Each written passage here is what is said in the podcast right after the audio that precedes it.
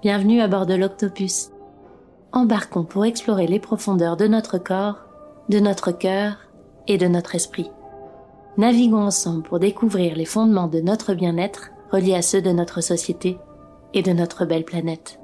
Et surtout, connectons-nous à notre nature pour nous orienter et guider ceux que nous aimons vers une santé globale, durable et responsable. Belle et douce traversée à tous.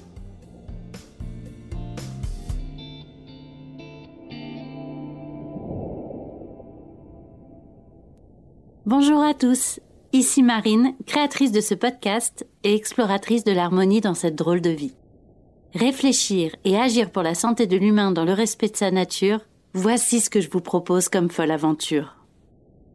Le docteur Salmanov, éminent médecin russe, disait ceci. La vie est sous-tendue par le mouvement continuel des liquides, dans les cellules et entre les cellules. Le ralentissement de ces courants et de ces échanges, c'est la maladie. Leur arrêt, c'est la mort. En tant qu'être humain, notre corps est composé à 70% de liquide, et l'eau en fait majoritairement partie. De par notre composition donc, il est évident que cet élément influe grandement sur le bon fonctionnement ou non de notre organisme. La qualité de nos liquides et leur circulation fluide sont selon Zioctopouche le grand pilier de la santé. Si cela se vérifie physiologiquement, l'eau et son mouvement sont tout aussi importants psychologiquement. Pour aller plus en profondeur sur le sujet, je vais laisser nos experts, Marie-France Faré et Aurélie Asper, vous guider. En quoi l'eau est-elle le grand pilier de notre santé? Comment son mouvement influe-t-il sur notre état physique et psychique? Pourquoi l'eau est-elle le lien fondamental entre notre bien-être et celui de la planète? Douce écoute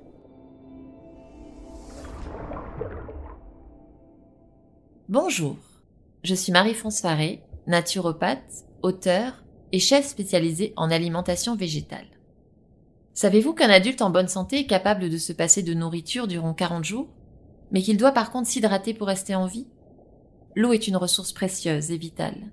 Malgré tout, aujourd'hui 30% de la population mondiale n'a pas accès à une eau potable de qualité. En naturopathie, les différents liquides organiques qui circulent dans notre corps, comme le sang, la lymphe ou le liquide extracellulaire, s'appellent les humeurs. La science des humeurs, que l'on connaît aussi sous le nom d'humorisme, est l'un des cinq fondements de la naturopathie. Pour être en bonne santé, il est important de veiller à ne pas encrasser ses humeurs, car notre corps est composé à 70% de liquide biologique et beaucoup de fonctions vitales en dépendent. De la qualité des humeurs dépend la qualité de nos cellules, des tissus, des organes et du corps tout entier.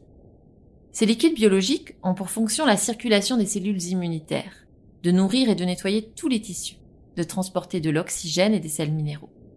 Ils servent aussi à évacuer tous les déchets exogènes, comme les additifs alimentaires, la pollution, et les déchets endogènes, comme les déchets métaboliques. Aussi, il faudra veiller à nos apports en adoptant une hygiène de vie au quotidien, tout en évitant les excès afin de ne pas développer de perturbations humorales. Il s'agira tout simplement de manger beaucoup de fruits et de légumes de saison qui ont poussé sans pesticides, car ces derniers sont riches en eau, en vitamines et en minéraux. Mais il faudra aussi veiller à faire circuler ses humeurs, en pratiquant une activité physique régulière comme la marche ou le yoga, sans oublier les massages, le brossage à sec ou les exercices de respiration. Et bien entendu, ne pas oublier de s'hydrater régulièrement, car l'eau permet de drainer les toxines vers l'extérieur. Le corps élimine d'ailleurs en moyenne 1,5 à 2 litres d'eau par jour par les urines, les sels et la transpiration. Pour vous hydrater, choisissez de préférence une eau de qualité, peu minéralisée pour ne pas surcharger le travail des reins, et buvez de l'eau à température ambiante, idéalement entre les repas, car l'eau dilue les sucs digestifs et peut compliquer la digestion. Mais l'eau que l'on peut retrouver dans les aliments que l'on consomme, ou celle que l'on boit, n'est pas la seule bénéfique pour notre santé. Il y a aussi les soins par l'eau, comme les bains chauds, les bains froids, ou les bains déritatifs. Retenez simplement que l'eau chaude favorise la vasodilatation, la détente, et permet de faire sortir les toxines par la peau, alors que l'eau froide favorise la vasoconstriction et renforce le système immunitaire. Il est donc pertinent d'alterner les bains chauds et les bains froids afin d'éliminer les toxines par les émonctoires, c'est-à-dire les organes capables d'éliminer comme le foie, les intestins, la peau, les poumons ou les reins. D'ailleurs, quand on parle de bain froid, impossible ici de faire l'impasse sur le célèbre néerlandais Wim Hof, surnommé l'homme de glace, qui a mis au point une méthode mondialement connue basée sur la respiration, l'exposition au froid et la méditation pour améliorer sa santé mentale et physique. Mais rassurez-vous, vous, n'aurez pas à vous rouler tout nu dans la neige ou à vous plonger dans un bain rempli de glaçons pour booster votre santé. Une simple douche froide prise au réveil, comme certains yogis, soit la pratique de l'ishnan, vous permettra d'éclaircir votre mental tout en vous passant café. Dans les méthodes d'hydrothérapie, il me semble important de vous parler des bienfaits de la thalassothérapie, ou plus simplement des bains de mer ou d'océan. Guillaume Baruch, docteur à Biarritz et auteur du livre Detoxification, va même jusqu'à prescrire des ordonnances de bains d'océan pour certains de ses patients, atteints notamment de neuropathie dégénérative. Mais l'océanthérapie est bien plus ancienne qu'elle n'y paraît. C'est le physiologiste René Quinton, dans les années 1900, qui a d'ailleurs mis en exergue la ressemblance entre le plasma sanguin et l'eau de mer. Se baigner dans l'eau de mer est bénéfique pour notre santé, mais aussi boire de l'eau de mer, car les sels minéraux contenus dans cette dernière facilitent les mouvements liquidiens et empêchent tous les tuyaux, comme les vaisseaux sanguins, les voies urinaires, digestives ou nasales, de se boucher. C'est aussi une très bonne source de magnésium marin biodisponible. Bref, l'eau est un élément essentiel pour rester en bonne santé. Nous devons favoriser le mouvement des liquides dans notre organisme, ainsi que de travailler sur la qualité de ces derniers, grâce à l'hydratation hydrominérale, une alimentation riche en micronutriments, mais aussi grâce à l'activité physique et la mobilité au sens plus large. Mais ce n'est pas tout. Qui dit mouvement dit aussi fluidité dans nos pensées et fluidité dans nos émotions. Et pour cela, qui de mieux placé qu'Aurélie Asper, docteur en psychologie clinique, pour vous en parler? Dans la suite de cette chronique.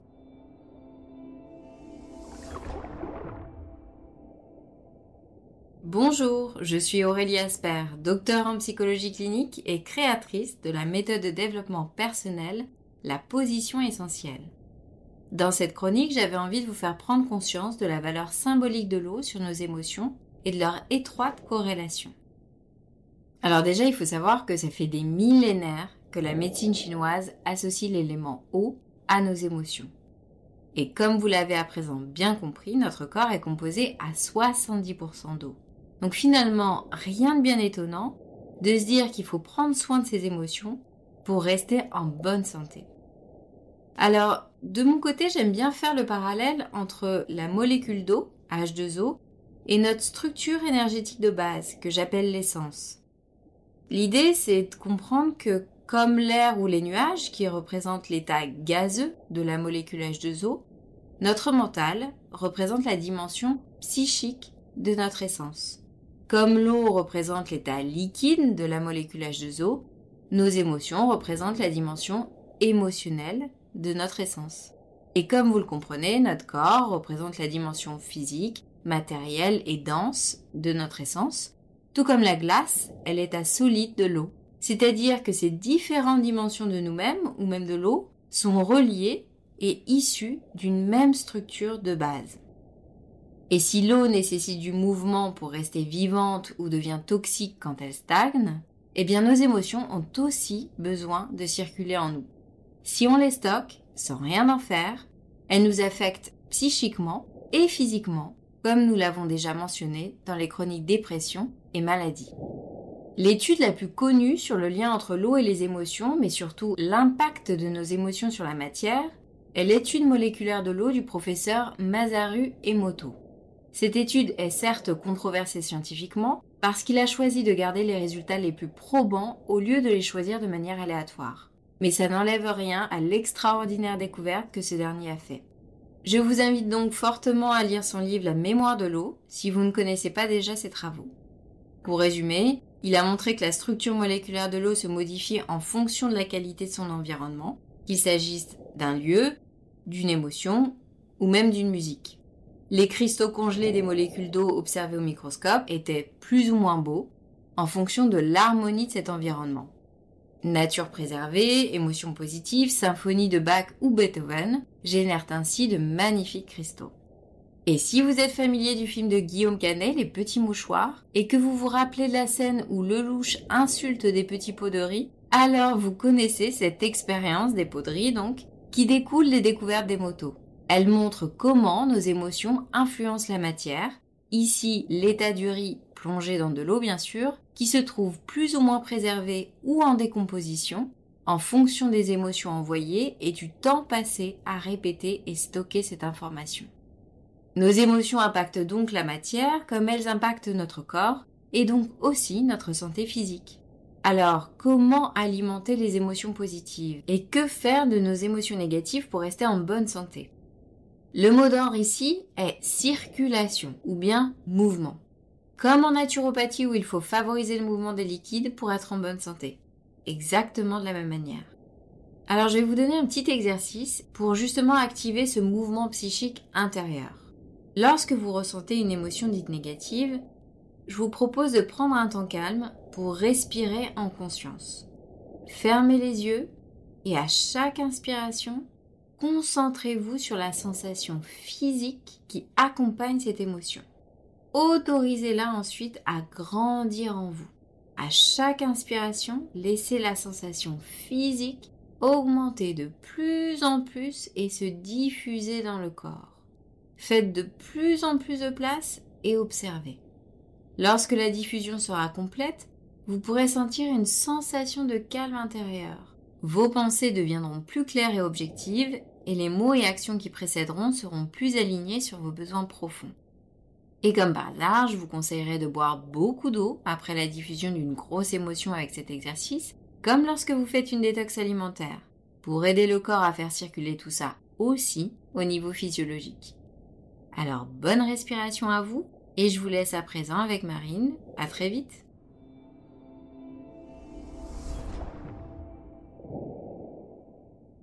Et si on résumait Pour la partie naturopathie, Marie a mis en évidence l'importance de prendre soin de nos liquides, de notre eau qui compose la plus grande partie de notre corps.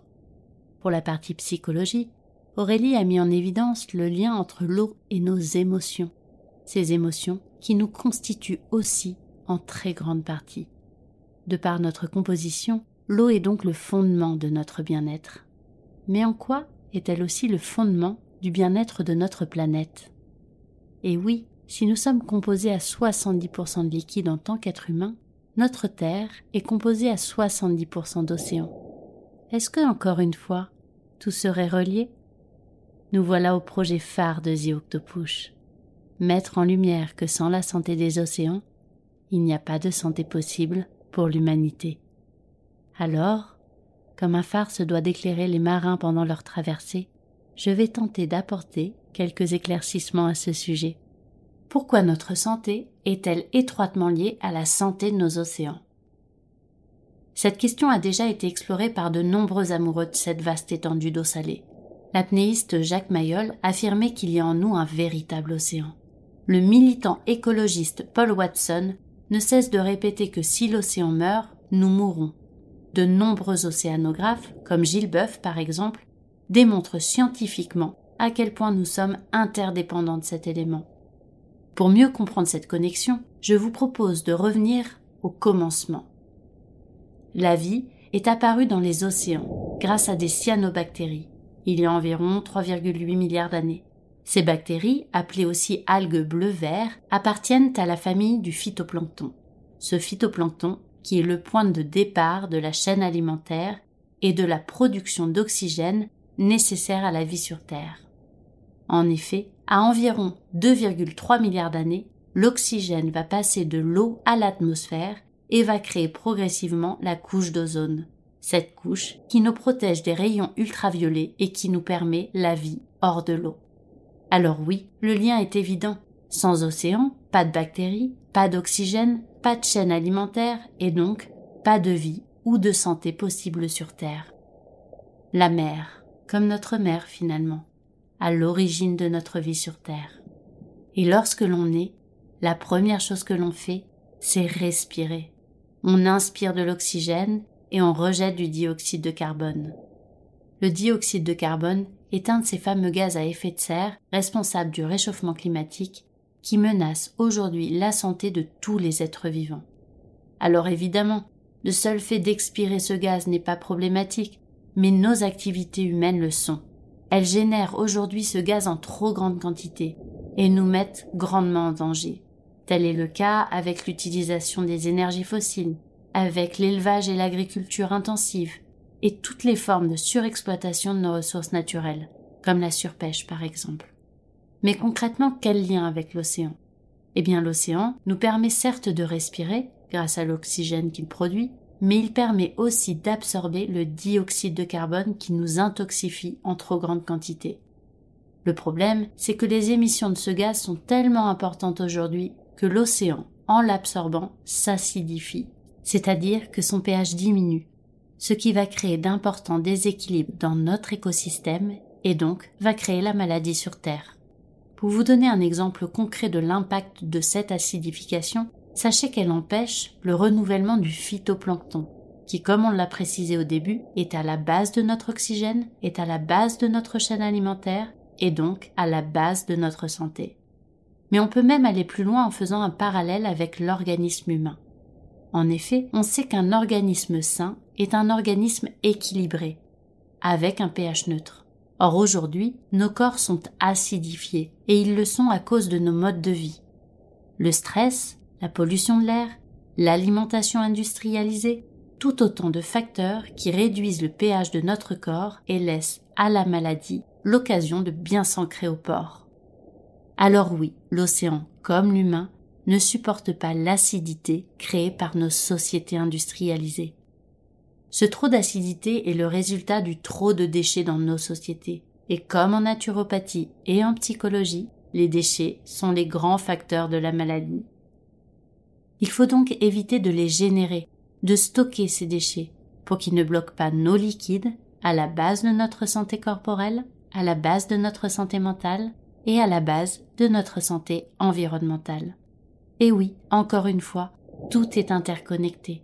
Dans toutes les dimensions de notre vie, les liquides doivent circuler pour créer le mouvement qui est la définition même de la vie. Pour permettre ce mouvement, Portons donc une attention particulière à la production et à la consommation de nos déchets. Et une dernière fois, faisons un parallèle avec l'océan. L'océan est en mouvement constant. Des courants déplacent constamment l'eau de mer qui répartissent l'énergie solaire. Comme le dit très bien l'association Surfrider, à l'image du Gulf Stream, les courants sont les grands régulateurs du climat planétaire. Sans mouvement de l'eau, la vie serait donc impossible sur Terre. Alors pour une santé globale, durable et responsable, n'est-il pas grand temps de se mettre en mouvement pour l'océan?